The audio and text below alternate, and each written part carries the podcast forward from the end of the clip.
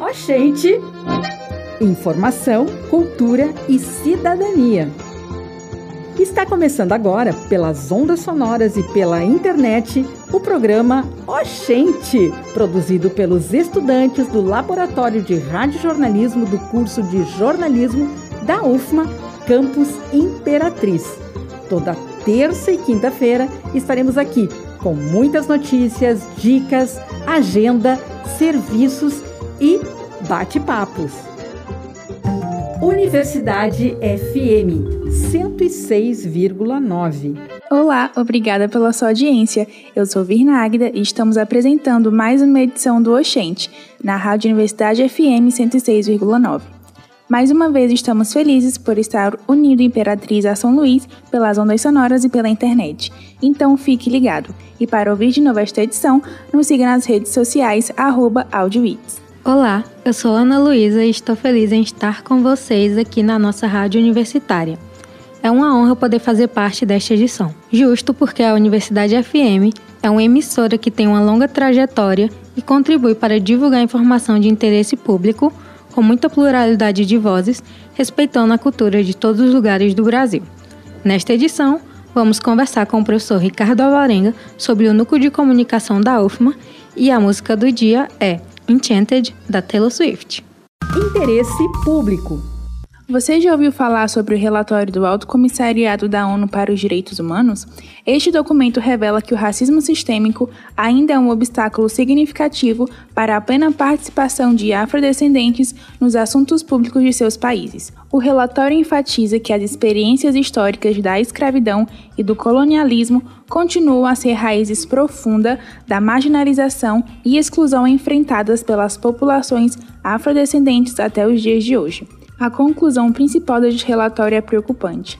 As ramificações do racismo sistêmico afetam todos os aspectos da vida dos descendentes de africanos, incluindo sua participação reduzida na vida pública e política. Esse estudo analisou a situação global em 44 países. A porta-voz do Alto Comissariado das Nações Unidas para os Direitos Humanos afirma que o Brasil é um dos países que preocupa por causa da violência policial. Ravina Chandazani chamou a atenção para a situação, onde, apesar da diminuição geral das mortes por policiais em 2021, o número de negros mortos pelas forças de segurança aumentou pela primeira vez em nove anos. Ela lamenta o espaço limitado para o diálogo entre o governo e os afrodescendentes e os quilombolas, além das perseguições a ativistas que muitas vezes ficam impunes. O Orçamento de 2024 é um documento que reflete as prioridades financeiras do governo federal. Comparando com o orçamento do ano passado, algumas áreas receberam um aumento significativo de verba, incluindo assistência social, transportes, saúde e educação, o que demonstra o compromisso do governo em fortalecer esses setores cruciais para a sociedade. No entanto, vale destacar que alguns ministérios viram seus recursos reduzidos em relação a 2022, como a Fazenda, Agricultura e o Desenvolvimento Regional. Em alguns casos, essa redução está relacionada a mudanças no formato das pastas ministeriais. A proposta do orçamento foi encaminhada ao Congresso Nacional na última semana de agosto e não inclui as emendas parlamentares, que podem influenciar ainda mais os valores destinados a diversas áreas. É importante ressaltar que a elaboração desse orçamento marca a transição para o novo arcabouço fiscal, uma regra aprovada pelo governo Lula que limita o aumento real das despesas em 2,5% ao ano, garantindo maior responsabilidade fiscal. Além dos recursos previstos para os ministérios, o orçamento contempla também um montante de 37,6 bilhões destinado às emendas parlamentares. A votação de orçamento é fundamental para o encerramento do ano parlamentar permitindo que deputados e senadores iniciem um recesso de fim de ano. Anota na agenda. Anotem em suas agendas. De 3 a 5 de outubro de 2023, das 8 da manhã às 8 da noite, teremos o evento imperdível, a primeira Feira Maranhense de Letramento Científico, organizada pela Universidade Estadual da Região Tocantina do Maranhão. Este encontro presencial acontece em Imperatriz é uma oportunidade única para todos aqueles que buscam ampliar seu conhecimento científico e intelectual. Preparem-se para uma experiência enriquecedora. Preparem seus calendários, porque nos dias 9 e 13 de outubro de 2023 acontece o Congresso Internacional de Astronomia, no Instituto Federal do Maranhão. A programação prevê cursos, oficinas e palestras sobre ensino de astronomia, observação do cosmos, do eclipse e etnoastronomia indígena. As atividades serão conduzidas por professores pesquisadores do Brasil e de outros países de língua portuguesa e será de forma simultânea. Para realizar sua inscrição, busque o link no site do Instituto Federal do Maranhão. Proseando.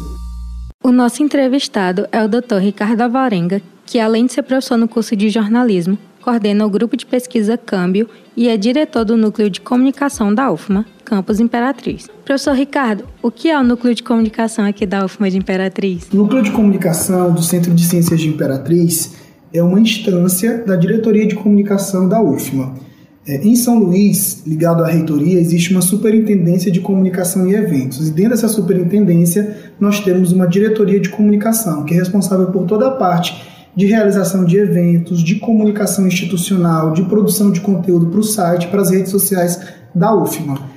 E Imperatriz, por ser um centro que tem uma dinâmica muito própria, por ter um tamanho maior que os outros campos e também por ser o segundo camping que foi criado da universidade, ele exige uma demanda e uma atenção maior. Afinal, aqui a gente tem nove cursos de graduação, cinco mestrados e um doutorado. Então, só isso já justificaria ter uma estrutura aqui para ajudar a pensar a comunicação. Então, na gestão do professor Marcos Fábio, que atualmente é vice-reitor e que também é, é, o responsável, é o diretor da diretoria de comunicação da UFMA, foi instituído esse núcleo de comunicação aqui como uma instância ligada a essa diretoria. É perceptível que existe uma presença maior do núcleo de comunicação nas redes sociais, desde que o senhor assumiu a coordenação. Quais são as estratégias de inovação que o núcleo tem para continuar se mantendo ativo nas redes? Primeira coisa que eu acho importante falar sobre a presença da UFMA nas redes sociais é que nós, é, de imediato, quando chegamos com a equipe, nós fizemos uma padronização da estética das nossas redes e também uma padronização do nosso discurso. É, e a padronização não no sentido de engessar os conteúdos, mas no sentido de é, criar uma estética e um direcionamento único para aquilo que é feito. Então, passamos a usar, por exemplo, nos aspectos estéticos, é, a paleta de cores da universidade, né, que a gente tem um manual de aplicação de marca. É, passamos a utilizar, do ponto de vista do discurso, é, uma linguagem mais afetiva para se aproximar mais das pessoas, para humanizar mais as relações. Então, utilizamos termos como o fimores, o fimãe, né, buscando sempre criar uma relação de afeto, de vínculo com essas pessoas.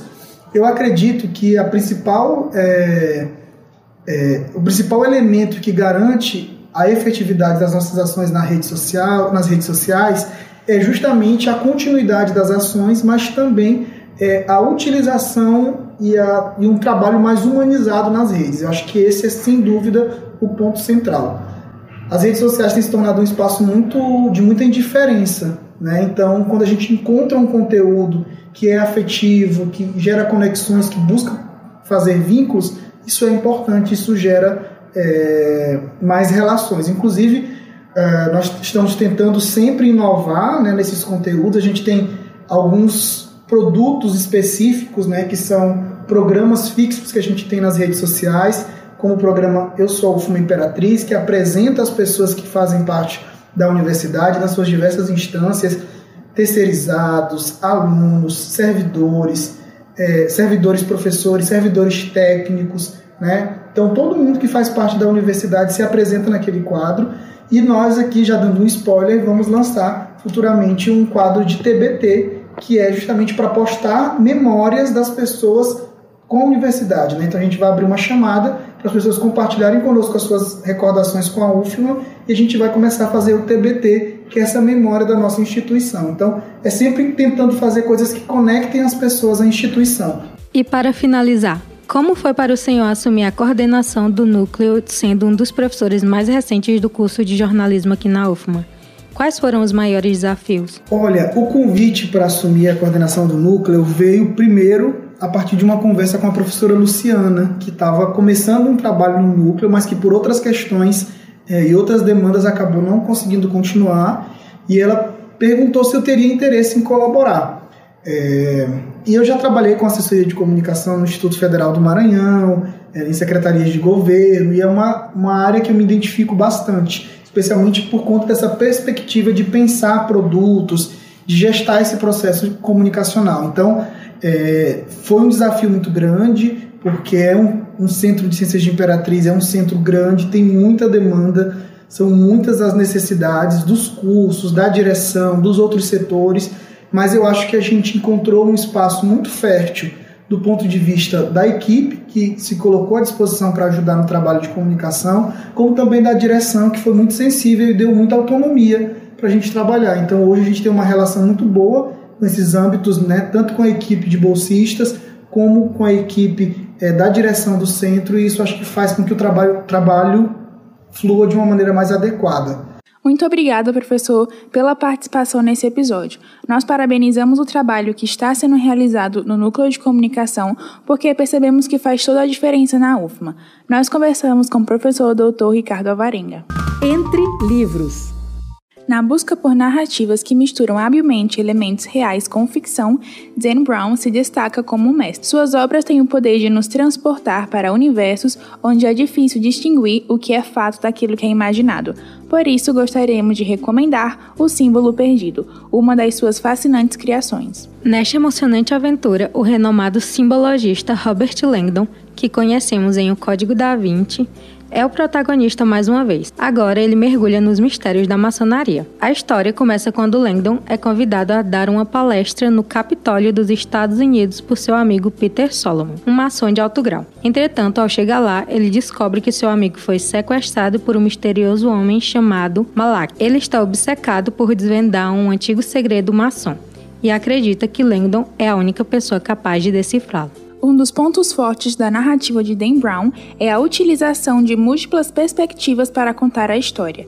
Isso permite que o leitor tenha uma visão abrangente da trama, dos personagens e de seus objetivos, rompendo as barreiras da visão limitada do protagonista. Portanto, se você busca uma leitura envolvente, cheia de enigmas e reviravoltas, O Símbolo Perdido é uma excelente escolha.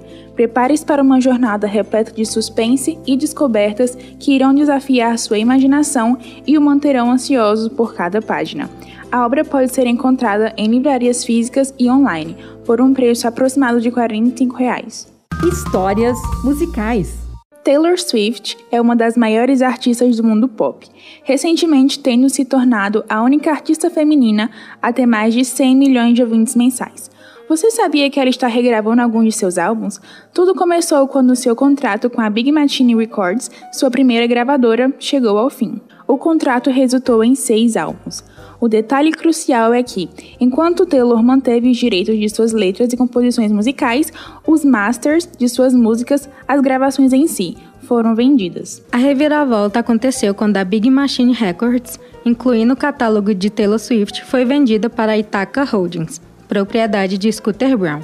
Isso desencadeou uma disputa pública entre Swift e Brown, com a cantora alegando que Brown tentou destruir seu legado. Além disso, houve acusações de bloqueio de apresentações e do uso de suas próprias músicas no seu documentário. Para recuperar o controle de seu trabalho, Taylor Swift decidiu regravar todos os álbuns que estavam sobre o domínio de Brown. Ela lançou com sucesso a versão de Taylor de Fearless, Red e Speak Now, e outras novas músicas e colaborações com artistas. Essa estratégia permite que ela reivindique a maior parte dos lucros das novas versões e recupere o controle criativo sobre sua música. Taylor está se preparando para lançar agora em outubro de 2023 a regravação de 1989. Por conta disso, a nossa indicação faz parte da sua mais recente regravação. Enchanted pertence ao álbum Speak Now, que tem mais de 100 milhões de streams apenas na plataforma do Spotify. Afinal, quando a pauta é fazer sucesso, a nossa loirinha é especialista.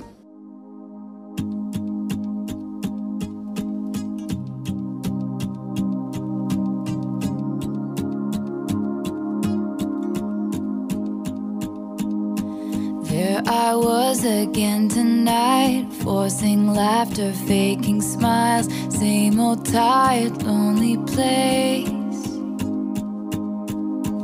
Walls of insincerity, shifting eyes and vacancy vanished when I saw your face. All I can say is it was enchanting to meet you.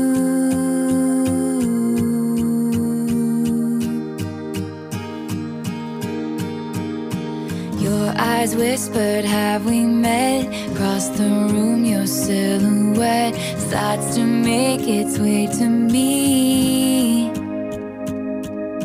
The playful conversation starts, counter all your quick remarks like passing notes in secrecy. And it was enchanting to meet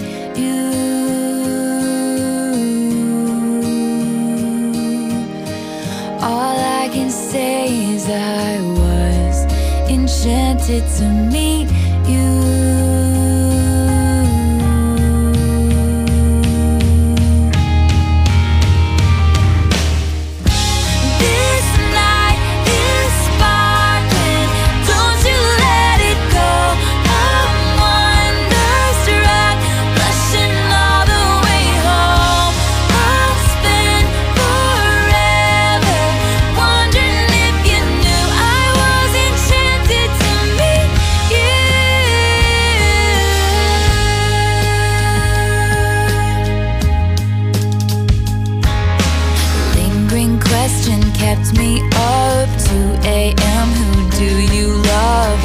wonder till I'm wide awake.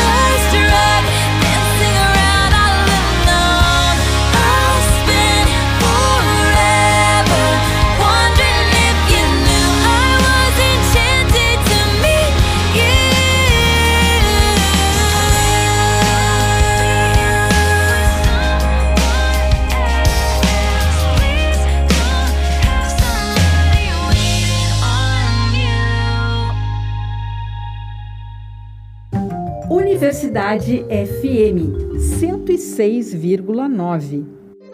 Ó, gente, vamos embora! A edição do Oxente fica por aqui. E anota na agenda. Quinta-feira, às 10 horas e 45, estamos de volta com mais novidades sobre a nossa UFMA, nossas cidades, eventos científicos e culturais, música e bate-papo. Fica ligado na Rádio Universidade FM 106,9. Vem aí, Santo de Casa. Tchau! Tchau! Oxente! É um programa produzido no Laboratório de Radiojornalismo do curso de jornalismo da UFMA, Campus Imperatriz. A produção técnica final é da jornalista Rosana Barros e a orientação geral é da professora Isane Mustafa.